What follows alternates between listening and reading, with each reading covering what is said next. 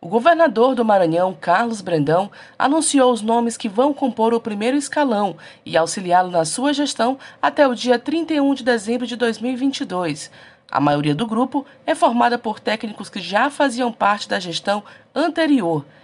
Na Secretaria de Desenvolvimento Social, assume Paulo Cazé. O novo secretário de Gestão, Patrimônio e Assistência dos Servidores, Pedro Chagas, Secretaria de Transparência e Controle Raul Mochel, Secretário de Segurança Pública Coronel Silvio Leite, Chefe do Gabinete Militar Coronel Humberto Aldrin, Secretário de Infraestrutura Aparício Bandeira, Secretário de Indústria, Comércio e Energia Cassiano Pereira, Secretário de Relações Institucionais Silvia Carla Ferreira, Secretário de Ciência, Tecnologia e Inovação Davi Teles, que permanece no cargo, Secretaria de Meio Ambiente e Recursos Naturais, agora quem assume é Raíssa Queiroz, chefe do cerimonial Valquíria Moraes, presidente do Viva Procon Karen Barros, que permanece no cargo, na Secretaria de Estado de Programas Estratégicos José Reinaldo Tavares, Secretaria das Cidades e Desenvolvimento Urbano Joslene Rodrigues, Secretaria de Educação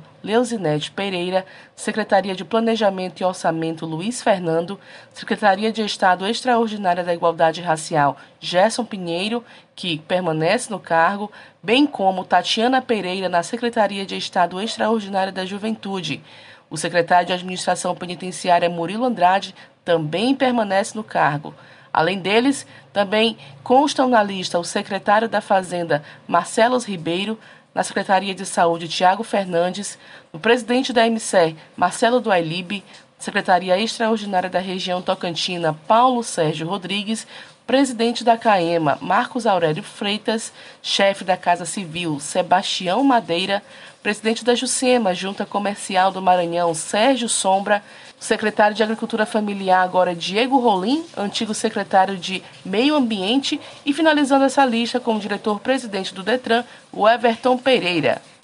Da Universidade FM do Maranhão, em São Luís, Ana Paula Souza.